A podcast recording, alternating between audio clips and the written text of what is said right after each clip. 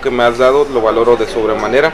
La verdad es que para mí es un gran honor poder entrevistarte y poder tener alguna conversación de valor para las personas. El podcast que estamos iniciando se llama Agrotitanes. Está muy enfocado a poder dar a conocer a las personas que no están dentro del campo qué tanta importancia tiene el trabajo que nosotros hacemos en toda la cadena productiva, sea desde el punto de vista de producir uvas, tomates, calabazas, pepinos, pero en este caso pues hablo con el rey de las sandías, ¿no? de acá de, la costa de Hermosillo. No sé si pudieras preguntar, presentarte, Rubén. Mm, Didier, gracias por saludarte. Soy Rubén Romo, trabajo con Agrícola Cactus. Tenemos 18 mm, años trabajando con el proyecto Sandías, aparte de uva de mesa y, nogal.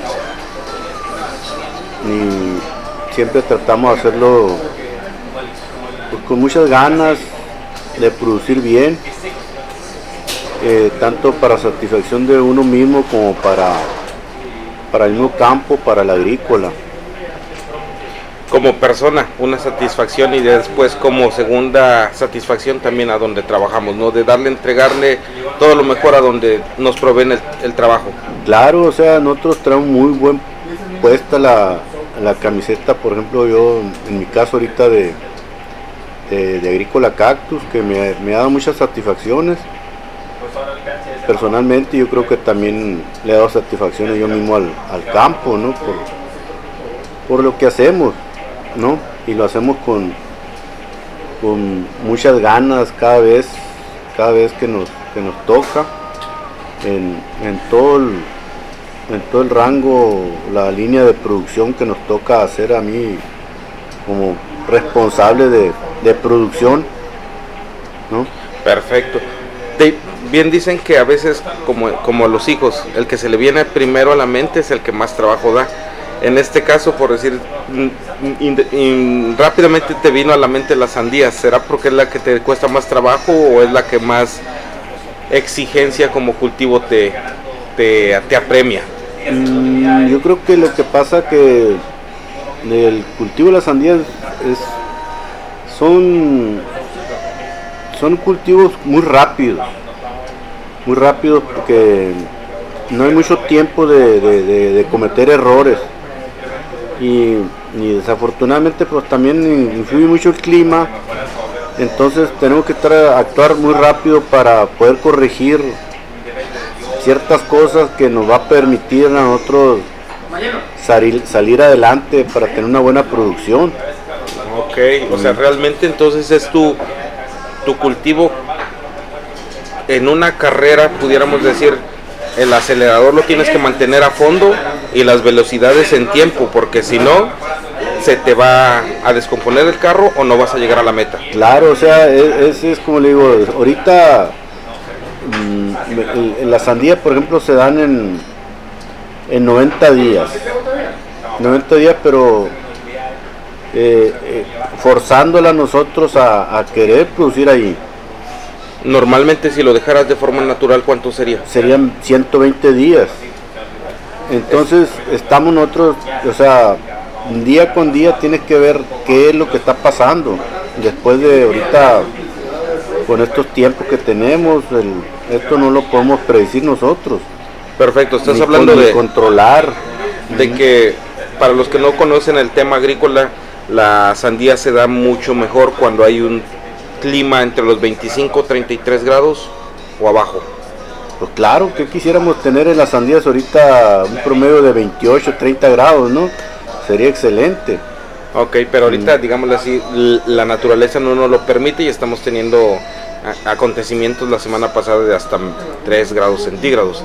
Entonces, para todo eso tienes que reaccionar tan rápido esa, esa forma tan práctica, ¿crees que te lo haya dado el estar en una forma del día a día con constancia o porque realmente ya es una experiencia, o hay veces que puedes tener la experiencia, puedes tener la constancia, pero al mismo tiempo no tienes la reacción porque no tienes el conocimiento. ¿Qué crees que se tiene que conjugar para dar todo esto?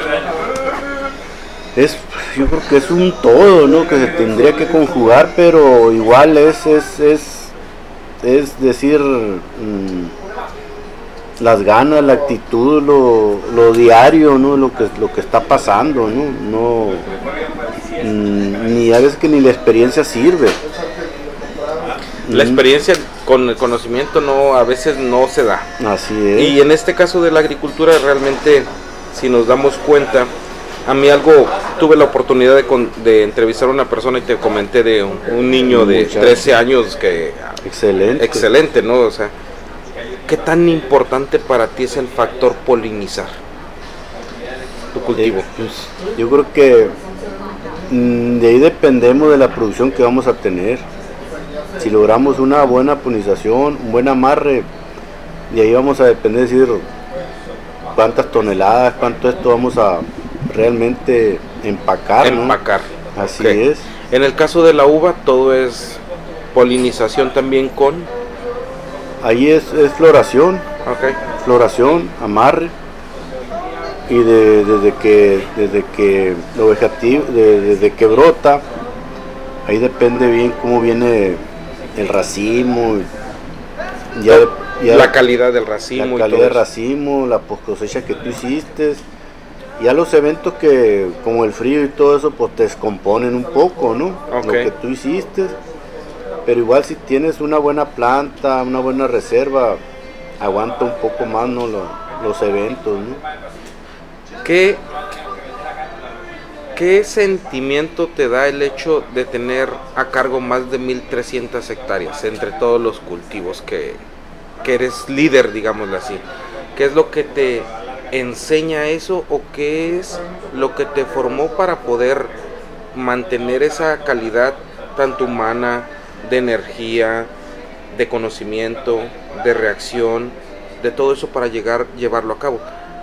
Pero me gustaría que me dijeras un poquito antes, ¿cómo empezó el proyecto de Agricactus?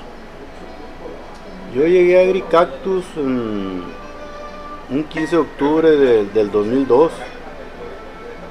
Eh, Agricactus yo creo que acaba de nacer agrícolamente en la costa dos años, dos años antes. Eh, con proyectos con proyectos de una familia Sierra Bascal mm, con mucho impulso. Y ahí salimos con 110 hectáreas de, uva de mesa. Yo en aquel entonces llegué con la inquietud de, con el ingeniero Sierra, decirle eh, el tiempo de verano, de agosto a diciembre, ¿qué vamos a hacer? vamos a meter sandía, le dije.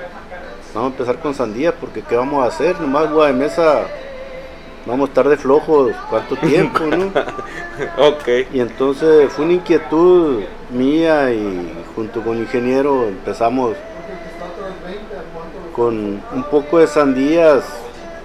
La primera tuvimos tres cuartos de hectárea de sandías cuando empezamos.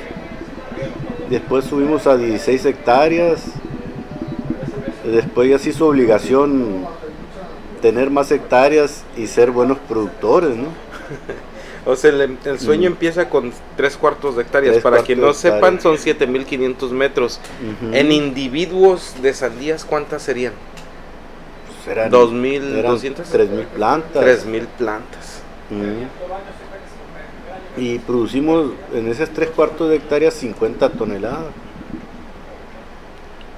50 toneladas en tres cuartos producimos, ¿no? Entonces de ahí nació decir, pues tenemos que ser sandilleros, ¿no? Exacto. La parte de uva sandía. ¿Cuál fue el primer reto para tomar la decisión de vamos por las sandías? O sea, porque muchas veces podemos decir, hay el recurso, hay la superficie de tierra, hay el recurso agua, hay cierto conocimiento porque nos dijiste, vamos con 50 hectáreas de una... De, una no, Nos, aventuramos la primera vez con 16 hectáreas nomás. 16 Ok. hectáreas y de ahí, de ahí fuimos creciendo, ¿no? O sea, de tres cuartos a 16. Ujú. Y por eso te digo, si te hubiera dicho hoy, hoy, el día de hoy, Rubén, hace 18 años, sí, 18, no, Sí, 18 años. ajá, 18 años, si yo te dijera, ¿por qué no empezaste con 50 hectáreas en vez de tres cuartos? ¿Cuál sería el cambio del Rubén de hace 18 años y el Rubén de ahorita de 2020? Pues no, no, no, lo, no lo puedo no lo puedo predecir en ese momento porque igual igual teníamos que era una agrícola nueva yo venía de otra agrícola que ya sembramos sandías un poco de uvas teníamos uvas y sandías y, y nogal producíamos casi de, de todo un poco no pero aquí con esta agrícola fue como mm, más hacer realidad las cosas con mejores proyectos. eh, una formación, por ejemplo, del ingeniero Sierra, muy buena formación con él. El liderazgo de él era... El liderazgo sigue siendo y va a ser, yo creo, muy bueno, ¿no? Entonces ahí me... Yo he aprendido mucho de él y no dejo de aprender, ¿no? Ok, siempre entonces una motivación. A veces dicen que ni siquiera es la económica, ni siquiera es la el expresar hacia afuera, sino es el, el mentoraje, en este caso del, del, del señor Sierra, fue algo que te inspiró para innovar, para crecer, para y para dar gracias. Claro, así es. En ese sentido, de tener una- un, un- un mentoraje tan, tan a corto plazo te ayuda mucho. Pero por decir, a veces tenemos algo que nos puede generar mucha situación de gratitud y no lo vemos. Y, y ayer me lo preguntaba mi hija. Me decía, papá, si tú hicieras una, una canción, ¿a quién la harías? Y me quedé así, ¿no? Pues le digo, a la tierra. A la Mm. tierra, porque para mí la tierra yo digo que es muy todo, pues, abundante y me ha dado todo. Claro. Si hoy si hoy tú dijeras algo a tu trabajo, ¿por dónde empezarías, Rubén? No, pues yo, yo, yo eh, agradezco mucho a mi familia. Yo nacimos, nacimos nosotros de, de la misma tierra que te platicaba, ¿no? Sí. Mi papá fue agricultor y un poquito ganadero. Y mi mamá con una injundia tremenda de, de ayudarnos a nosotros a prepararnos un poco, ver la situación que había y todo. Entonces todo eso nos, nos sacó adelante a los hermanos. Eh, yo formé una familia, gracias a Dios, y tengo mi esposa, mis hijas excelentes, que me han apoyado siempre. Y entonces yo por ellos digo, cada día quiere ser mejor. Y nunca me, me he decidido decir, hasta aquí llegué, ¿no? Hasta que esté trabajando, voy a hacer todo lo posible por hacerlo mejor, ¿no? Hasta que me retire. Pero, pero lo bueno es, es pues tienes el apoyo de, de esta gente, de Miguel Sierra y luego Juan Carlos Sierra, que fue muy innovador y sigue siendo muy innovador el tan joven que agarró la, la batuta, Juan Carlos también y, y por eso se ha hecho el campo que tenemos ahorita, ¿no? que yo pienso que es un campo excelente el campo, ¿no? de de ejemplo el campo, por lo que tratamos de hacer, lo que hacemos, lo que producimos. Y- Me, se me viene a la, a la mente un- una pregunta, así. Ve- Decíamos hace un rato del- de, lo que era el, el proyecto Car- Cactus, En, en- en el inicio del 2002 al 2020. ¿Cuáles crees que hayan sido los principales factores de éxito? Ahorita por si me hablaste de innovación con el este con Juan Carlos Sierra, hijo, ¿sí? ¿Qué crees que haya sido otro de los factores que hayan llevado al éxito? Me estás hablando de que no, no es un éxito este de dos de dos dígitos, es un éxito muy grande, como lo que veníamos platicando hace un rato, de una empresa que puede llevarse muchas muchos premios por, por la innovación o muchos premios por el resultado, por el éxito que pertenece al campo y que a final de cuentas, pues a lo mejor ni siquiera saben todo el trabajo que lleva dentro de la atrás de ahí, de, de- pues, de ahí. ujú. Pero por decir, ¿cuáles crees que serían como, si me pudieras enmarcar cinco claves que te llevaron a ese éxito, cuáles podrían ser? Es, es- es muy difícil decir, o sea, porque el, el- en poco, ¿qué quiere decir? Es producir. Nosotros siempre buscamos las calidades y, y- y buscar los mercados, ¿no? Mercados que cada vez son más difíciles, eh, buscar, sacar, por ejemplo, en el caso de las uvas, uvas tempranas. ¿no? Porque es muy importante las de, de las diferentes variedades que manejamos, ¿no?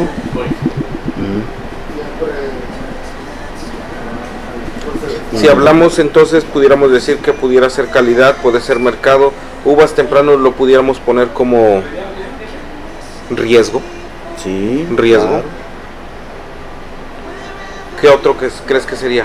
¿Equipo? ¿Trabajo en equipo? Sí, sí, claro. A- a- aparte ahí hemos formado, yo creo, un buen equipo eh, desde las cabezas hasta hasta los trabajadores, ¿no? Ok. Porque sin los trabajadores no podíamos tener el éxito que hemos tenido. Que ¿no? dicen por ahí una empresa sin su capital humano no es empresa. Exactamente, Así. yo siempre lo he visto de ese, de ese modo, ¿no? Ok. En, en el recorrido que me ha tocado a mí conocer del, del, campo agrícola o del gremio agrícola, se me hace impresionante cómo la gente aquí en Sonora tiene ese amor a la tierra que te de- decía, pero tiene esa, esa enjundia de poderlo hacer. Si hoy me dijeras, ¿cuál crees que sería el principal factor que te ayudaría para no llevar a, a Cactus a, a las 1300 hectáreas entre todos sus cultivos, sino poderlo llevar a 10000? ¿Qué crees que sería el, el de los principales temas que pudieran retarte a llevar a eso?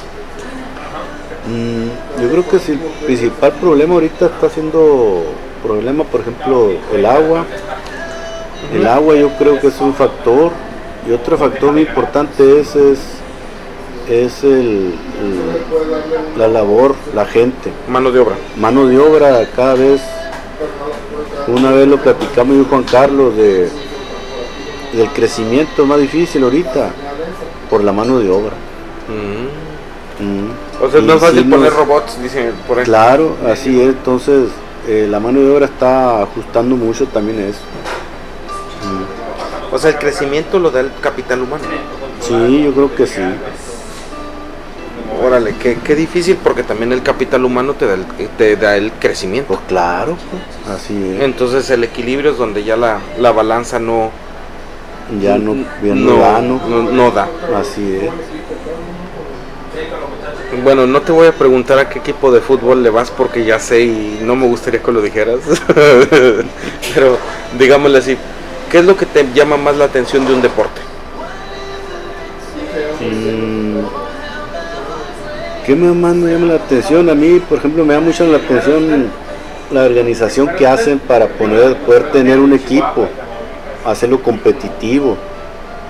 Y me llama la atención de ciertos jugadores, tanto en béisbol, en fútbol, en básquetbol, cómo son tan excelentes jugadores, o nacen, se hacen,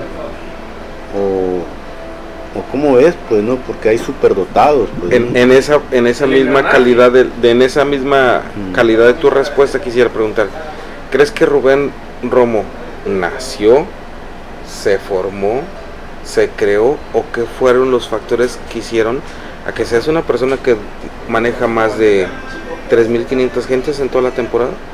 Ponle 2500. 2.500 Sí. gentes en toda la temporada, que a final de cuentas hay una cabeza que lo representa. Y de ahí tienes que jugar con todo tu punto estratégico. Pero en ese sentido, a lo mejor, ¿qué, no- qué- qué te formó? ¿Qué crees que te haya No. formado? Mm, Yo afortunadamente nací y me fui formando. Las mismas necesidades nos fueron haciendo y, y yo como yo les digo a compañeros, a otros ingenieros, que tiene que ver mucho la, la actitud y la disciplina. para poder desarrollarnos. ¿no? Perfecto. En ese sentido también me Eso. gustaría que me Mm. dijeras, a ver, de disciplina, ¿cómo es un día normal de Rubén Romo? Mi día normal es levantarme a las 5 de la mañana, salir de mi casa a las 15 para las 6. Yo siempre, de 30 años que tengo laborando, siempre he llegado a la hora que entra la gente a trabajar. Si entran a las 7, a las 7 estoy, si entran a las 6 de la mañana, a las 6 estoy. Siempre, siempre. Es como un ritual como para un ti. ritual como- para mí. Tratar de la principal labor que hay en la mañana, estar ahí cuando inicia. Ok. Y lo he hecho por 30 años. Anteriormente de Cactus, ¿dónde trabajaste? Trabajé en Agrosport de Sonora. Agrosport de Sonora. Ahí me imagino que se formó una parte de Rubén, pero digámosle así, donde exponenció y donde generó mayor resultado es Pues ahorita en, en- Cactus. Si nos ponemos un poco en la historia, ¿cuál era tu principal actividad de niño? ¿Qué te gustaba hacer de niño? Pues como un niño jugar, me gustaba mucho jugar fútbol. Andaba jugando fútbol. Delantero, medio, delantero. tiempo, sí. Goleador. Medio goleador ahí, Medio más, goleador. más pasador. Más, ah, ok, más creativo. Eh, Ah, un 9. a lo mejor ocho y medio. Ah, bueno. En la edad de tu juventud, que es una edad, digámoslo así, que es compleja porque están en formaciones partes del cerebro, porque están en formaciones partes de nuestro cuerpo y hay una situación que por eso se llama adolescencia, ¿no? Porque sí, duele. Duele, ¿sí? exactamente. Este, ¿cuál era tu pasatiempo favorito? Pues no, el, el pasatiempo nuestro era, era jugar fútbol. Jugar fútbol, salíamos de la escuela, e ir a jugar en la tarde fútbol, de repente ir al cine los fines de semana, pero nuestro pasatiempo principal era el fútbol, ¿no? Digámosle así que lo que el ser agrónomo lo traes desde la sangre o desde tu formación. Sí, Si me dijeras ahorita qué significa para ti ser agrónomo, ¿qué sería? mm, pues yo me siento muy orgulloso de ser agrónomo y no, y no me arrepiento.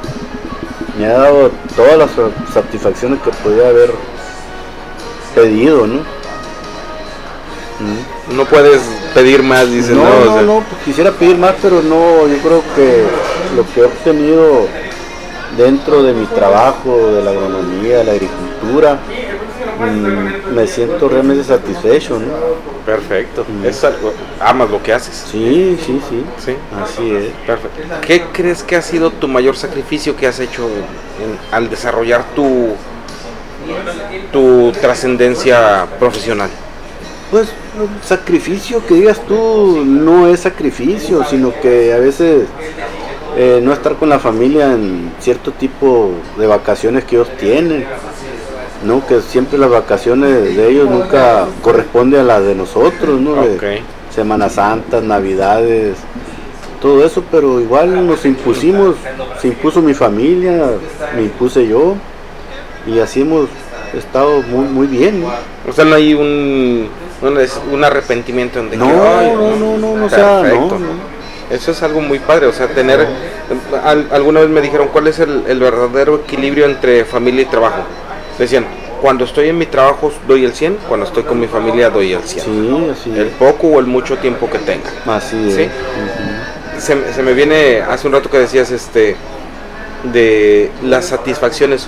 ¿Cuál ha- de, antes que nada por decir, cuál ha sido el principal problema dentro de Agricactus que te haya quitado el sueño, que hayas dicho, esto está pero No, complejo? pues nos ha tocado, me acuerdo un año, el- yo creo que el 2006, yo creo que nos tocó una helada muy fuerte. Yo creo que fue de los años menos productivos que tuvimos en producción, pero afortunadamente se vendió a buen precio la uva, ¿no? Fue los años más difíciles de esos años de, de, de tener que negociar el precio del raleo, porque traíamos un poquito racimo, logramos trabajar la uva y, sacamos el año adelante, ¿no? Pero fue uno de los años más difíciles. en el 2006. El 2006, que recuerde, ¿no? Ahí, en, en, Agrícola Cactus, ¿no? Y de ahí, por decir, y ese año 2006 se acomplejó con alguna con algún problema personal? No, gracias ¿No? a Dios, no, no, no, ¿Tuviste la fuerza para en el equilibrio en la casa para poder salir gracias adelante? Gracias a Dios, eh, me considero una, una, persona tranquila, eh, paciente. Siempre trato de mantenerme hasta donde puedo, ¿no? No, no soy de reacciones violentas. Violentas, siempre me trato con, ahí llevado lo más tranquilo posible, ¿no? En ese aspecto. Perfecto. Con respecto, es que eso se me hace muy interesante en, todo el contexto, porque puedes así a lo mejor desde la misma parte emocional dar cierto anímico, dar cierto cierta cantidad de energía o cierta cantidad de recurso a, a lo que vas haciendo. Pero por decir, se me viene a la mente, ¿qué hiciste con tu primer sueldo? Mm, no, pues mira, mm, yo, me casé, nos casamos, con muy poquito nos casamos y me acuerdo con la primera utilidad que tuve, nos compramos una televisión. una utilidad, ¿no? Ok. Un premio ahí que me di, me compré una televisión. Una televisión, órale. Yo lo tengo muy presente. Mira que a veces pensamos que la felicidad tiene que ser mucho. Y no, la felicidad es el, el, hecho. ¿no? O sea, puede ser mucho para muchos o poco para pocos, pero a final de cuentas es el hecho que te marca, ¿no? lo tengo muy presente, me dices. Dentro de eso, también otra de las cuestiones que me gustaría preguntarte es cuál ha sido una de tus mejores eh, satisfacciones profesionales y familiares? Pues, eh, de mi familia, mis hijas, mi esposa.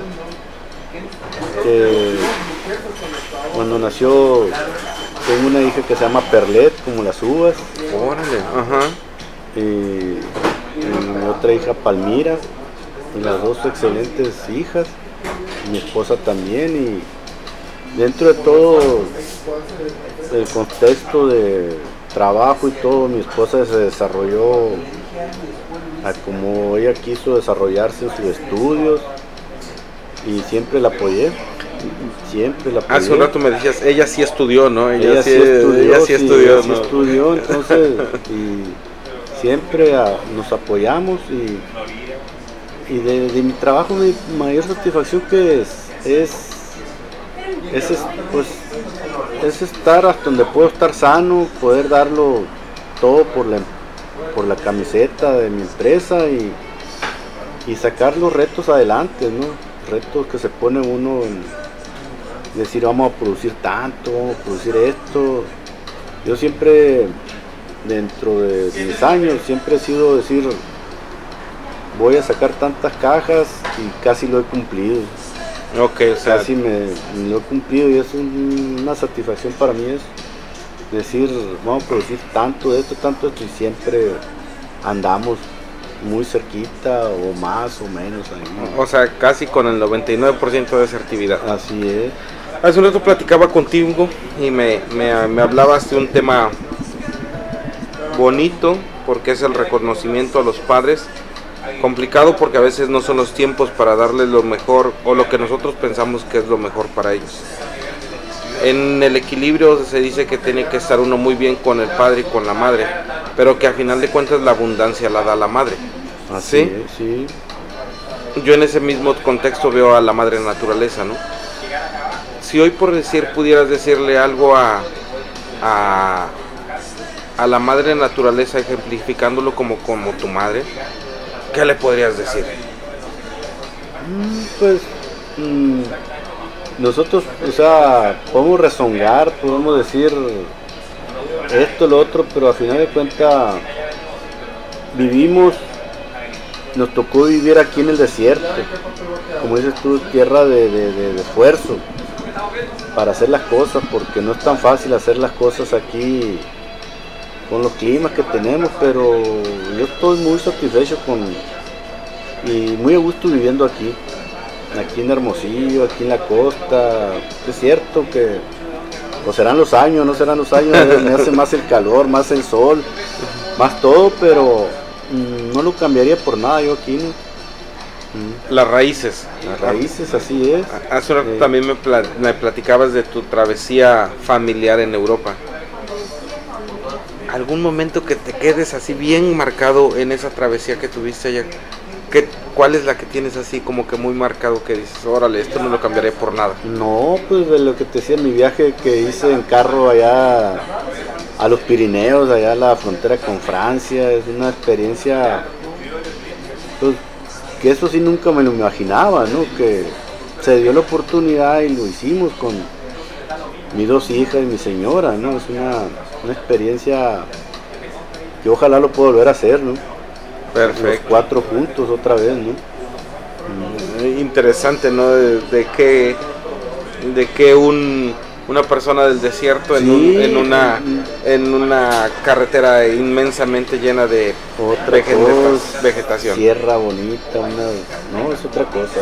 Otra cosa. Vivencia pues, que gracias a Dios me tocó vivirla. Le tocó vivir, te tocó vivir. Pasando a otro tema, por decir, imagínate que yo soy un muchacho que está saliendo de la universidad, de la Unison, de donde tú me quieras decir, pero soy agrónomo. ¿Sí? ¿Cuáles son los requisitos para tener un trabajo con Rubén Rom o con Agrícola Cactus? ¿Qué es lo que necesita para poder uno llegar a tocar la puerta y decir, hey, aquí estoy, quiero trabajar? Ganas de trabajar, actitud, ganas, ganas, ganas, ganas, ahí se le puede enseñar se le puede complementar mientras tenga la actitud, la actitud, la disciplina. Mi estimado Rubén, entonces me comentas que necesita tener muchas ganas, muchísima actitud. ¿Algún otro factor? No, conocimiento de lo, el interés que él tenga hacia el campo, ¿no? Perfecto. O sea, a final de cuentas necesitas una gente que tenga poco conocimiento, pero muchas ganas de aprender. Así es. Como dicen por ahí, la actitud supera a cualquier este, actitud. Perfecto. Por otro lado, quisiera preguntarte, si hoy les quisieras decir unas palabras a tu a tus hijas, a tu familia, a tu trabajo y que se reflejara en una sola frase, ¿qué les dirías?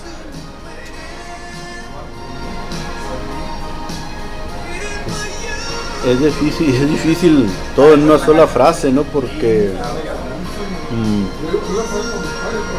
mi familia ha sido mi base, mi base para, para salir adelante en esto, ¿no? Nunca me lo han reprochado, ¿no? Porque ellas, ellos, ellas saben que me gusta el trabajo, que no lo hago como por obligación, ¿no? Sino más, siempre me levanto con gusto, me duermo un poco pensando en el trabajo, que no quisiera, pero no me da flojera levantarme, igual sea domingo, sea sábado, sea lunes, ni... Eso se llama actitud. Exactamente, y, y qué más quisiera yo decir, mi trabajo y mi familia, pues es todo, soy todo yo eso, pues, ¿no? No, no puedo decir más, ¿no? Es, mi todo ellos, Y tanto mi trabajo y mi familia es mi complemento, ¿no? Perfecto. Este, ¿dónde te podemos encontrar, Rubén? ¿Cuáles son tus redes sociales que si es que tienes? Yo no tengo, yo no me manejo en redes sociales, un poquito mi correo nomás, mi, celular que ya lo tienes. ¿Tu correo cuál sería? Es Rubén arroba agricacto.com. Ok.